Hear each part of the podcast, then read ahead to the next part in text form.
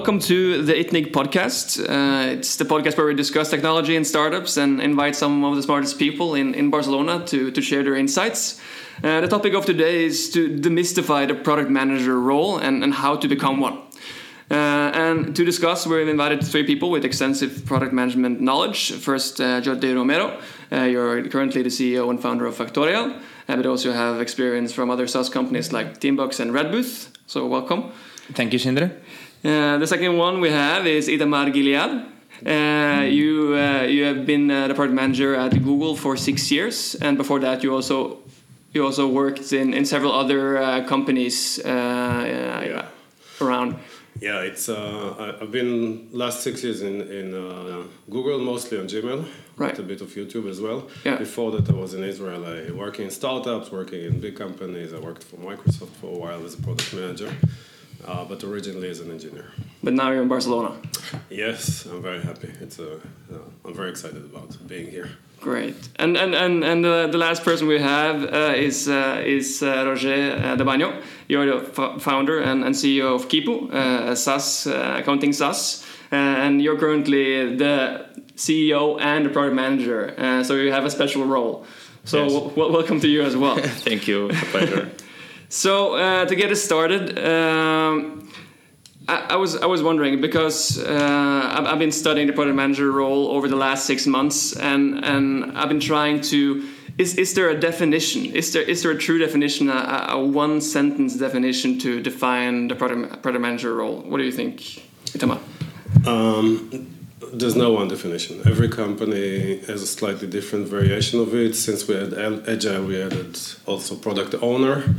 Um, the definition that I like the most today, honestly, of all the many things that product managers are expected to do, is the person that is kind of becoming the expert on the users, the customers, the, the ecosystem, the, the competition, and that manages to deliver this context to the team that is building the product, the designers, the engineers, etc., and manages to help them build a really good solution, and eventually also manages to help launch this product, track this performance. It's, it's a Superman basically, but the customer emphasis and the expertise are really for me the core core uh, product manager skill.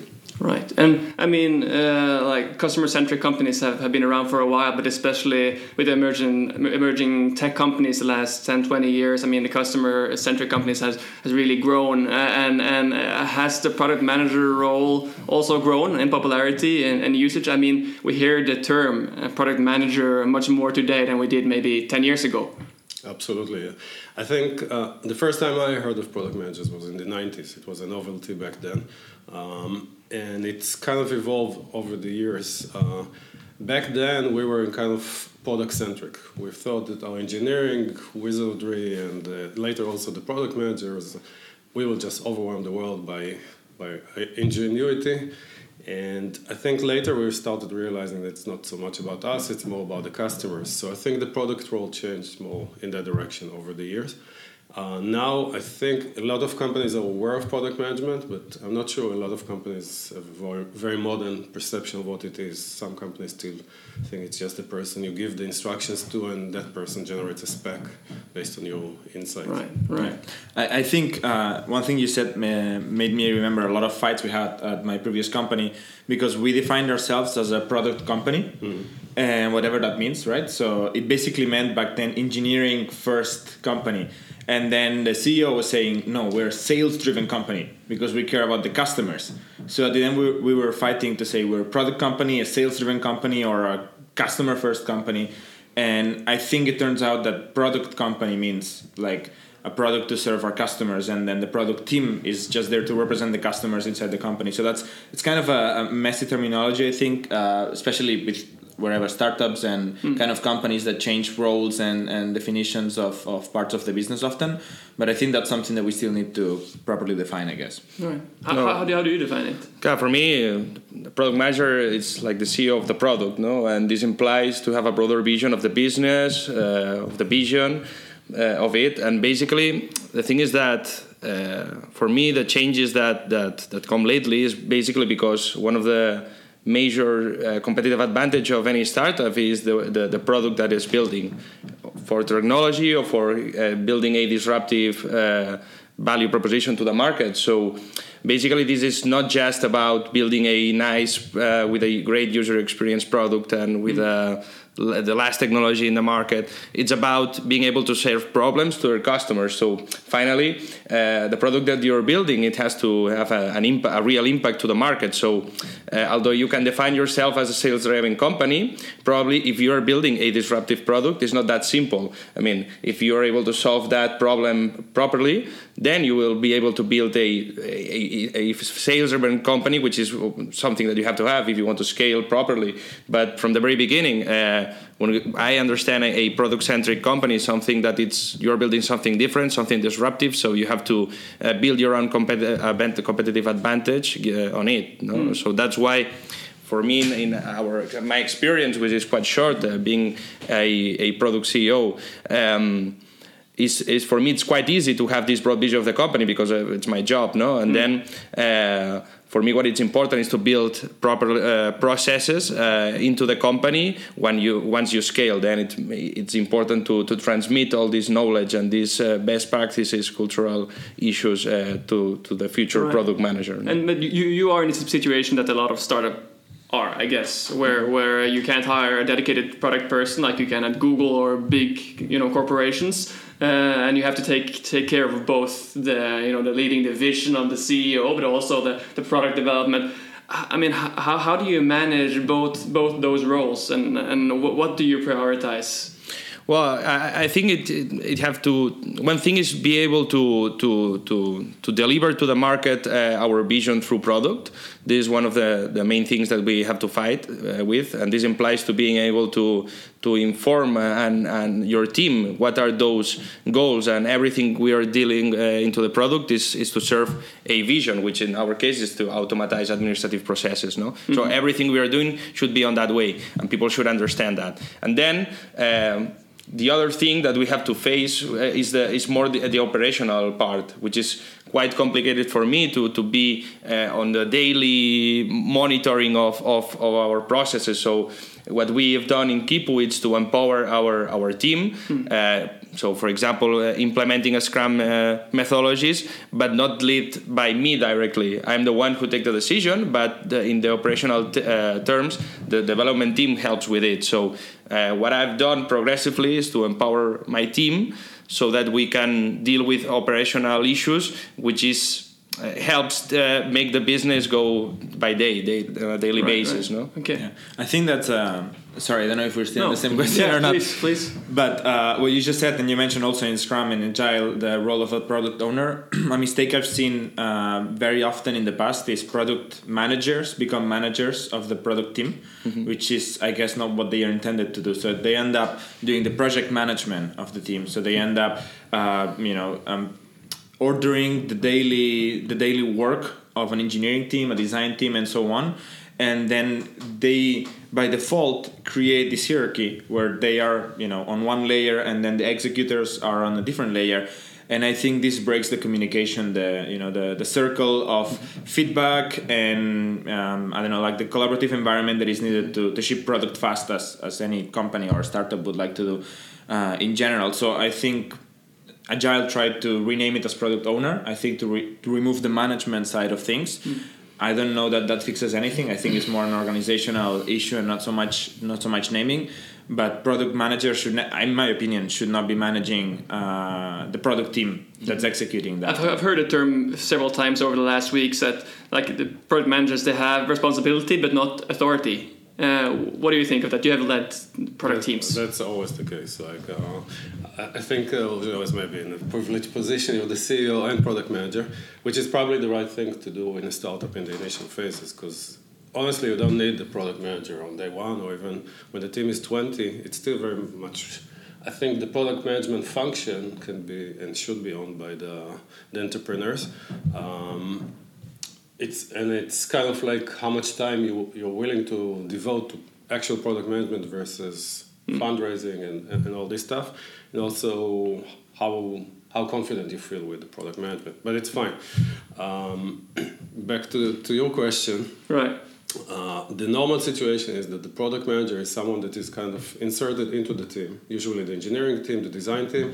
He works very closely with marketing, with sales, with the business uh, units as well, and with customer support. But that person doesn't manage any of those uh, uh, groups. And um, what we accomplish, we accomplish through partnership, through influence, through, through all the soft skills that are very important to product managers. So through communicating a vision, through back and forth discussions, through gathering data, business data, and yeah. uh, making this the data decision, uh, data-driven decisions through user research. Through all of these tools, we managed to get everyone into a good place, which is not necessarily our vision. Like mm-hmm. sometimes product managers lead a product where the vision comes from someone else. Mm it's better if the product manager is also the visionary, but it's not always the case. Um, I think the discussion we had just before, sales driven, product driven, I've seen companies where it's uh, design driven, it's more modern, mm. uh, it's very typical. Mm. And all of these things are good. If you, but if you overdo them, if you overemphasize the business side, overemphasize the engineering side, you tend to get distracted from mm. the hmm. main thing. And the main thing is the value you deliver to users the value you can capture from the market and the value you give to the employees at the end of the day because the employees also need to, to hmm. really benefit from uh, working and i think the product manager is in a unique position to combine these three and kind of find this win-win-win solution where you deliver value capture value and do all of these things hmm. for the ceo it's sometimes hard because you're very much pro- uh, pressed to deliver numbers, to make money, to, to, to raise funds. You were, mm. Sometimes CEOs have seen being pushed to the business side much more. Right, and like in your opinion, uh, just to, to answer this, do you is there like a fixed answer for when a startup should hire a product manager? I think uh, once you start seeing a lot of um, you spend a lot of time in discussions about what the engineering needs to do mm. and, and, you start seeing friction between the business sides and the which you as a founder don't have enough cycles to control that's usually a sign that you need someone mm. or if engineering comes to you and says we, we just don't know what to do like mm. we hmm. talk with you sporadically you, t- you give us guidance but we really need someone to work with us day to day that's the time to, to actually hire a product manager and not necessarily a vp of product someone with 10 hmm. years experience sometimes mid-level PM or even a junior can do tremendous thing for a small company.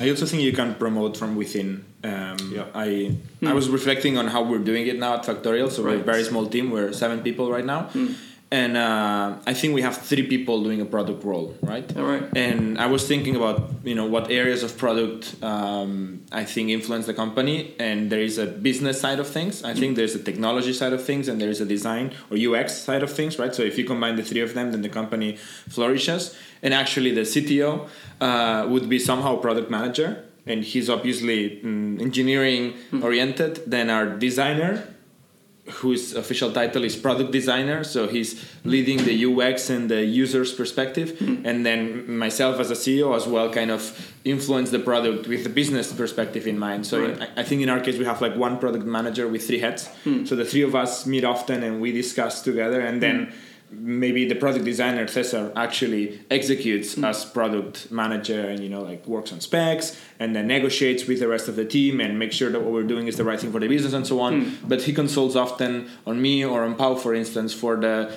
two areas where he's not so much experienced right. Yet. And it makes sense. I mean, uh, and that's always you know surprised me with the product manager role that you have to combine all this knowledge uh, into one position. You know, with three different, as you say, like you focus on what you know best. You focus on business, and your CTO focus on the technical stuff. But I mean, uh, if you're setting out to become a product manager, I mean, what kind of skills should you inherit? What is your opinion, Jordi? So I think these three areas, and and I've seen all of them. well, I, I think you should know enough about these three areas. And for instance, I've I've managed product managers and I did product management in the past, and I always lacked UX. I, hmm. I don't have any training or any knowledge around user experience, and I always felt you know like i couldn't deliver a good product hmm. because mm. I, I lacked it so i had to collaborate with a designer and it, it wasn't the same um, so i think you know product managers often come from either mbas mm. or engineering backgrounds yeah. or design backgrounds at least the ones i met either started from from one of the of those three sources. Hmm. I don't know which one is the best. I think Yeah. that's gonna be a long debate, but Yeah. I've seen good good in neither of them. Yeah. Um, when you at least have two of them very strong in the DNA of a person, then Right. I think you're onto something. What, what do you think? I mean, you've been dedicated to product for a long time. Yeah, and I've been interviewing a lot of product managers and hiring Right. product managers. So uh, I think it's beyond. th- There's two levels. There's the education, like where this person comes from, what their education is. Where companies like Microsoft, uh, Google, I think also Facebook, strongly prefer engineering. Like if, if you don't have this computer science uh, degree, you will not get hired probably, or it's extremely hard to get hired. And that's, but what they want is not pure engineers. They want engineers that are very user centric, with empathy for the customers, and have business smarts, and understand a little bit of design, and can also work with people and have good communication skills and have all of this. It's like a really hard job to fill. Yeah. Uh, in Google, we interviewed a lot, a lot of people before we made a single hire. It's a, it's a very tough job to, to really find someone. So uh, back to your point, if you find someone in your team that has this naturally, and you can see the tendency, they're very interested in the customers, etc. That's great. You can let them grow into the role, but sometimes you need to hire someone from, the outside, someone who, really is like this, and you need to interview a lot of people. It's, hmm. it's not uh, very easy. And credentials like experience as product manager don't necessarily mean much. I'm a bit hesitant about the CTO being the product manager, to be honest, uh, hmm. because the CTO is really needs to spend most of their cycles about how to launch the product right, how to do the software, to design it, to make sure quality is there. While the product manager needs to think how to do the right product, and it sometimes conflicts. Sometimes you there's pushback, and then the CTO, like the, the person wearing these two hats, needs to be really a special person to be able to completely be. What do you think? What do you think, Jordi, about this? I, I totally agree. I think it's in this case we're talking about the founder, so there has to be a very special fun, uh, person by definition, right? Yeah, So founder. needs to care about business, product, people, team, hiring, everything, and so on. special, yeah. Um, but I, I, ag- I agree. I have a question for you. Both. Who should a product manager report to in a very small startup? in a very small startup, I think one of the founders, like either the CTO or the CEO, So you should report to the CTO. That's what I was going for. oh, but not to the head of business, because that's usually not a good mix. Yeah, but for, if you, yeah, for me, for me, the CEO, especially in our case as a, as a software company, then it it's enough important to have this input from from direct uh, to our my product manager. So the thing is that like, your definition about the product manager it was a unicorn finally because it's quite complicated to find this kind of profiles, no. Um, but the thing is, for example, in our case, I. Uh, I do agree that I would like to, to have a, a product manager who has uh, a computer science background. Why? Basically, because uh, I think it's it's in my case it's my lack. I mean, I'm not an engineer, so I've got this lack. So I would like to strengthen uh, that part with someone who has this skill.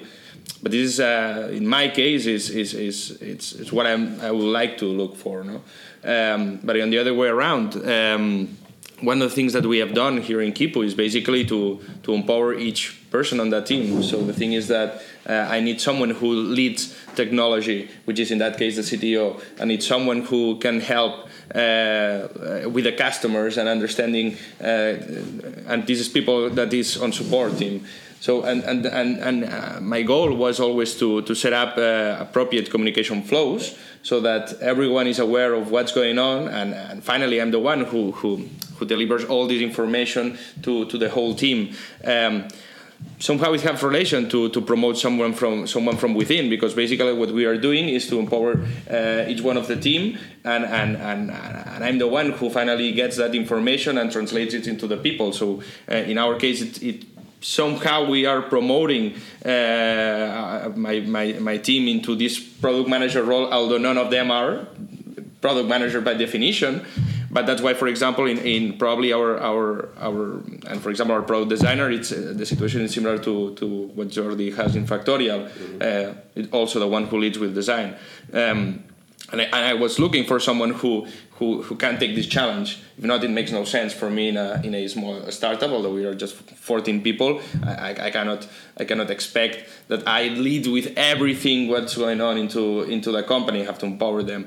But by definition, for me, I think the the product manager should have uh, computers, uh, uh, software uh, skills, engineering skills. Basically, because it's uh, one of the main competitive advantages I would have in the in the future. So that's why I would like to to strengthen this this part. Hmm. Do you think he needs to be able to program, or he or she, or? I mean, for me, he who should be able to. Uh, this product manager should be able to do that. One thing is to to have program skills. The other thing is is to implement it because I think the development team is the one who finally will implement whatever it is. But he would be able to to, to create at least a prototype uh, and, and, and and and and spend some time with risky technologies. And and, and for me, the, the, for me, what I'm looking for is someone who is able to spend that time on, on, on, on trying to develop things that, that are not that obvious to develop, so that before it, it turns out to be a, a, task into a sprint with their specs and everything, that guy should be able to, to prototype it, to try it out, see if it makes sense, and then when it's validated, then okay, he uh, then it's the CTO part, no, where he has to to to to, hmm. To, to, to deliver this this this final product with all the specs necessary, etc. No? So uh, on the same token, maybe this person needs to be able to design as well, or maybe he needs to he or she needs to do spreadsheets, or business plans, yeah, or uh, mm-hmm. do sales calls, run analytics, mm-hmm. talk to customers. I agree. That's that's a problem. Like I think uh, I've always seen product managers go in one of these areas more. So maybe some some people go in back into the cave and then they do a prototype, mm-hmm. but then they didn't do enough market research. They didn't talk enough to customers. Mm-hmm. They didn't make it usable. So it's that's one point. But if you forget the mm-hmm. other four, then you're kind of yeah incomplete. It's a challenge. I think it varies. If if what you're developing is an API and your customers or mm-hmm. developers having a PM that can program is a huge advantage. Mm-hmm. That's absolutely because that makes it so much easier for that person to, to identify with the users. If what you need is someone to talk intelligently with the engineering team mm-hmm. about technical terms, then you need someone with a technical background or technical aptitude that can read, that mm-hmm. can learn, doesn't necessarily need to be able to code or mm-hmm. understand all the intricacies of the coding mm-hmm definitely architecture is good. Looking at like a box diagram of your system mm-hmm. and not fainting is, is, is, a good thing. Right. Uh, but that person needs to be able to talk to sales also and, mm-hmm. and talk to marketing and uh, think about retention, do all mm-hmm. these other things. So I wouldn't look just for someone who is a coder. Mm-hmm. That's my mm-hmm. message yeah, it seems to me that the soft skills are, are super super important, especially dealing with uh, you know a development team with a lot of different personalities, uh, and that that's you know a topic by itself. I mean, how to deal with with an engineering team or a design team or a business team. I mean, you're dealing with so many different personalities. How do you do it? I mean, Jordi, you have been uh, you know dealing with the product and have been talking with different departments. You've been in sales, talking with customers, uh, developing. I mean, how do you do this? Well the soft skills it's i don't know how to describe where they come from but yeah um, i think that's one of the things you need to look for this role the first like mm. if you have somebody who's a genius but they cannot defend their ideas in front of customers or they cannot convince a stubborn engineer right. that this is really a priority and this right. is really what they should be focusing uh, focusing on before mm say a refactor or mm. a technology change or something like that mm. um, or is not able to deal with an angry customer that mm. found an issue with a product and you need to figure out what the issue is mm. by asking the right questions and so on then it's you know all the talent behind that is, mm. is useless so i just think like the I don't really know how to answer your question, but the first thing you should look for is is this ability to negotiate, right. to listen, to carefully build a relationship with everybody, yeah. with you know, with yeah. super hardcore nerdy yeah. developers mm. and with very pissed, uh, strong executives mm. or customers. Mm. So like you know, and all at the same level. Right. Um, no, but for me, this is by definition what a should uh, a good manager should be. I mean, they have to, and there's different roles because uh, someone who's a head of sales, their roles are totally different from a CTO or a product manager. But by definition, as a manager, uh, should, should be able to, yeah. to negotiate, to, to communicate, to have an analytical view. And, and there are some skills that for me are the same in each management position. And then, okay, we can go into detail of, of a, given position, what are the strengths that they yeah. should be. But there are some, th- this kind of soft skill. Mm-hmm for me by definition every manager should should yeah. have it especially and especially in a startup where communication is much more important mm. cultural field mm. it's important mm. uh, and this kind of stuff uh, for me makes uh, a must have uh, and then it comes the position no? But but this kind of skills it's it's definitely exactly. And and Itamar I mean you've been working as you said uh, with uh, different products such as Gmail and YouTube as we know. I mean uh, for you uh, I mean this is this is experience that not many product managers has. I mean just let's face it uh, uh, from from your experience can you give us some insight in I mean what was your biggest challenges you know running these teams uh, the same challenges these guys are facing. Mm-hmm. Actually, it's the people challenges that are usually. Uh, that's actually one of my biggest uh, favorite question when I interview in uh, PMs. It's like, what's the biggest challenges you faced? And they usually name two classes of uh, challenges. One is understanding the customers and coming up with the right product, the right ideas to help these uh, people, which is an objective challenge and the other one is internally getting everyone on the same page, uh, convincing or being convinced, and moving everyone pulling in the same direction.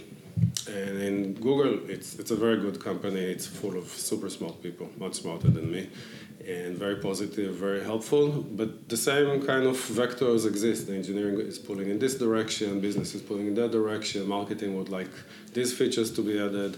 Uh, and plus, we have a lot more exposure. Even if we change a few right. pixels, someone will hate it. Someone will. A shade of it. blue, right? exactly. uh, so, uh, so we need to be much a bit more cautious and test things a bit uh, more. Hmm. Just to go back to your question right. about soft skills, super important.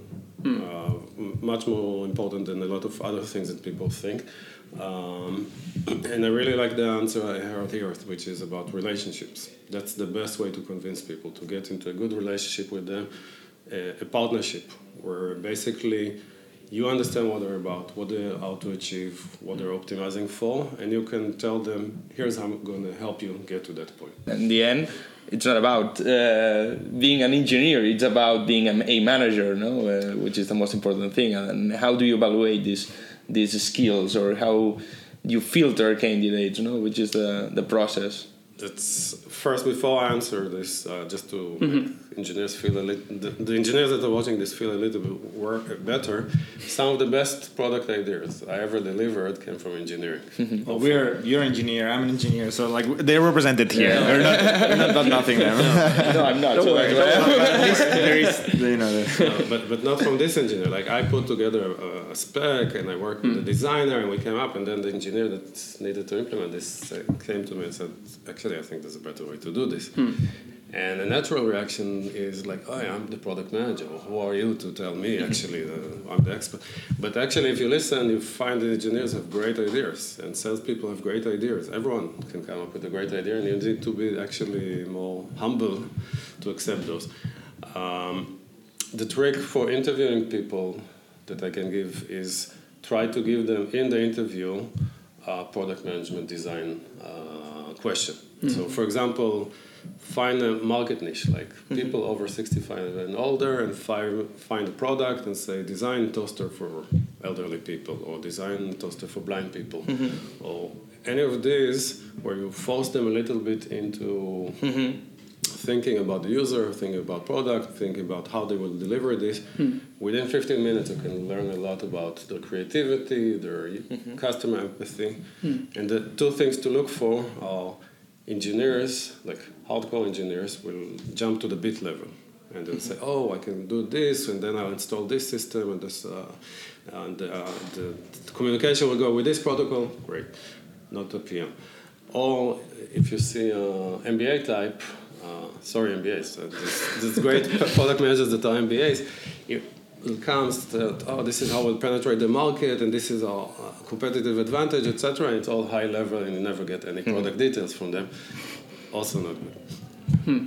i mean uh, we're talking about a lot, a lot about uh, analyzing the market, talking with customers, and this is a big job in in the product manager role to understand you know your customers and your clients. Uh, but sometimes, especially in in in the beginning uh, of of a company, uh, you don't know you know the full market, you don't know the potential. Uh, and I'm just a bit curious, and I think other people are curious as, as well. I mean, uh, your guys at Factorial, you're you're quite fresh. Uh, I mean, six months plus, and and how many times do you make product decisions based on your gut, and how many times do you do it based on analytics? Honestly, or who's listening now? Um, I mean, I think we need to so I, I don't think we have a lot of uh, gut decisions mm. and if we do the first thing we do is we run out of the office and go talk to a handful of customers at least mm. and try to be very objective and very honest with ourselves like never tell only ask and make sure their answers are aligned with what we thought or mm. what we guessed um, being very honest at our stage it's very hard to run an, a metrics driven or analytics driven business hmm. because mm the the the base of metrics we have the, the corpus exactly. of data is so small uh, that it doesn't really you know allow us to optimize for things and so on we can look at the analytics in the universe in the market which are useful but they're not detailed enough for us to to take decision uh, specific decisions. So we have to kind of combine both. How we solve it is is uh, qualitative data. We, we, do a lot of talking mm. to customers. That's one thing that for me is a mantra. Is whenever we don't know something, is like everybody shut up right now. Who talked to a customer here? Like you know should should we do this feature or this other one and then everybody has an opinion but then it's clear when they don't really know what has to be done it's like who talked to a customer recently mm-hmm. okay nobody then let's stop this meeting let's all go talk to customers and then let's have this meeting again right. and it's not a ton of metrics but it's something hmm. and i'm also curious i mean uh, you're super fresh but you worked in a super established company where I mean you said that a small small decision can you know generate a million haters around the world. Uh, did you ever do to go with your gut as well? I mean, you have maybe one of the biggest data pools in the world, you know, to base your products on. But yeah. uh, with a lot of brilliant people, I can imagine people have these amazing ideas. You know, what's the next thing at Google? This you got to build this. Uh, what do you think? Well, there's a lot of pressure also on Google to come up with the next big thing, and internally, that's something that Google really wants to do. Always invent the future. Uh, just to balance this, I was in small startups as well in the past, so I was sitting in you guys' uh, position. Right. Um, I think even if you have a product like Gmail, where you have ton of data, established users, has been around since 2004. When you do this next kind of more revolutionary feature, you're still peering into the abyss. You don't really know what's going to happen in the future, and uh, sometimes your prediction is as good as mine. The experts, the people who have been working on this for years, sometimes they don't know really. We may think we know, and there's a lot of psychological mechanism that to convince mm-hmm. us that we know we remember only our right decisions sometimes we even mm-hmm. subconsciously change our memory and we remember that we chose the right decision even when we chose the wrong one there's a lot of mechanism there's this mm-hmm. uh, genius uh, entrepreneur genius uh, inventor uh, phenomena where we attribute to other people ability to peer into the future the visionary doesn't really i think it's it's not really a thing. It's like some people are very lucky and very good at building teams around them, very good at building process to, mm. to invent the future. Right. But it's not just their vision. So um, I think the industry in general, in the past five, six, ten years, is starting to move away from this opinion-based, intuition-based mm. development into more um, hypothesis testing-based. Mm. I think the question you always have to ask yourself is like, I have a good idea. That's intuition is super important. We should not uh, mm-hmm. throw it away. I have something that I really think is a good idea. What's the minimal test I can invent now to start validating it? Yeah. And am I, when I look at the results of the tests, are they going to be conclusive enough that I can convince myself and others that this is either a good idea or a bad idea? Doesn't need to be a full conviction it just need to take you to the hmm. next step mm-hmm. uh, but that's hard even in google sometimes to convince people sometimes people hmm. come from the top and say wow this is the future iot this is going to change everything yeah. and they go it's very hard to fight a wave yeah uh, but with this kind of methodological did you say wave Was this a pun there or was it you? it wasn't me. I met some of the people, and they're very smart and very capable people, and maybe they were a bit ahead of their time. Hmm. Uh, so, so it's hard to kind of come, but if you have data, mm-hmm. everyone, even the most opinionated manager, will shut up and say, "Okay, you're right." Hmm. so, so Right. really important. Okay, in our case, what we always did is first uh, sell and then produce. So uh, for for especially for the more obvious things, uh, what we always did in in Quipu was to first uh, translate our our idea of our product idea or feature idea, whatever it is, to the market, see if they will buy it or not, and then and then produce it. No, now with the time that we have more data, we know more knowledge about our customers. We always um, um, this information we we we just um, uh, know, we gather it through support, and and one of the things that uh, our support team uh, support for me is not about. Uh, solving incidences or issues. It's about uh, talking to the customer, understanding their needs. So that's why uh, one of the must uh, the things that we always have is, is that support team should uh, should listen to the customer, and then it's our job to translate it into the product, no? And and then um, if we do something, it has to be aligned with our vision. Then if, if it's not, and we don't do it, do it because we can do thousands of features, but if in our case, if it's not in order to automatize administrative processes, then we don't do it. That's that's the idea. And and and in the past, we took a lot of decisions uh, that were not wrong, not completely wrong, but there were the results are, were not, are wasn't as, as good as we expect.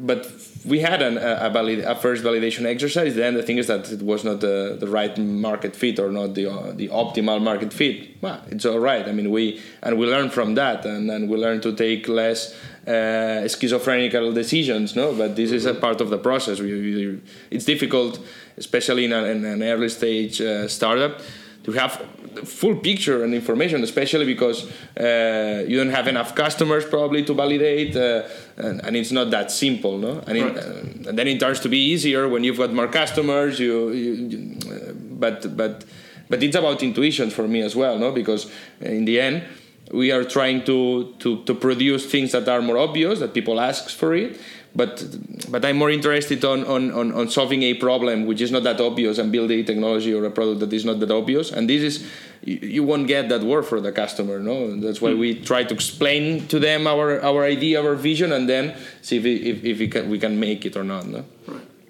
So uh, very interesting, but we have to come to an end. Uh, so before we uh, before we end, uh, I want to take a, a last round and ask each one of you if you were to manage a product that's not your own tomorrow, a company, a product that you know. What what kind of product would you would you love to manage? Would you be interesting to manage? Uh, so we can start with you, Jordi. I was hoping you didn't start with me. I have no idea. um, I'd say I'm, I'm so deep inside the product I am right now That's a good sign. That's a good sign that you, you can't it's- think of any other to- product than it's your hard own. to step out.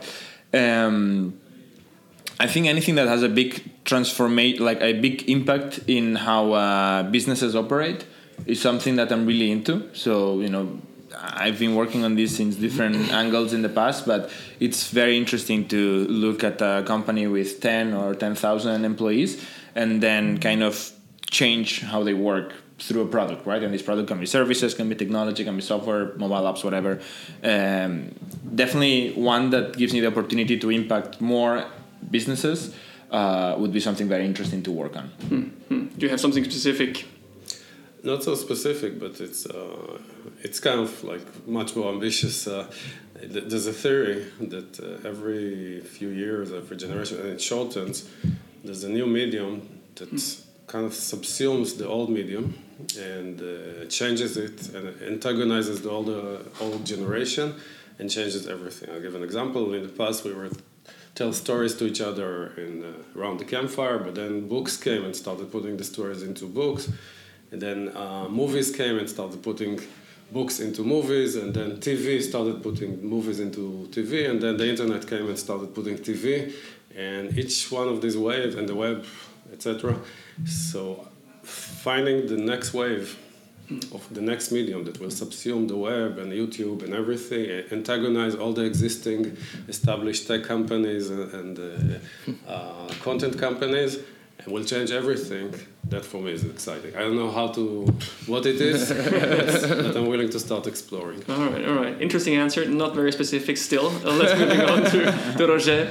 No, mm, for me to work, uh, uh, it's quite similar to what Jordi says. No, uh, for me because I'm working for comp uh, as a, in a B two B business and I really enjoy much more B2B than B2C because I think it's uh, they have a stronger impact on, on, on, on, society for me. I would love to, to, to, to deal with a product that helps to take uh, better decisions no? And basically what we know that nowadays we've got a lot of data available too much data. It's, it's what happens to us eh? sometimes we pro, uh, we generate more data than we are able in our company to, to to analyze and understand and to take right decisions. Everyone knows the theory no? Okay you have to look at data and then take decisions. Yeah but this takes a lot of time. Sometimes it takes so much time that then you you come up with an intuition and with uh, so for me, it makes sense to, to create a, a software who helps dealing with with this uh, huge amount of data. And for me, it's it's not about big data issues. It's it's more about things more practical. I, I, I would love to open my computer and and see uh, a bunch of data that helps uh, me as a CEO or other positions, a salesman or whatever, no, in order to take decisions. So hmm. for me, probably will be a, a, a company that deals with that. Right, right. So uh, we need to finish. Thank you so much for coming, both uh, Rogelio Bagno, uh, Itamar, uh, uh, Gilad, and uh, Jordi Romero. Uh, my name is uh, Sindre Hopland. I'm the media manager at ITNIG. every month we have this podcast, so please feel free to subscribe to our, our channel. And also, you'll find the video of the podcast on our YouTube channel.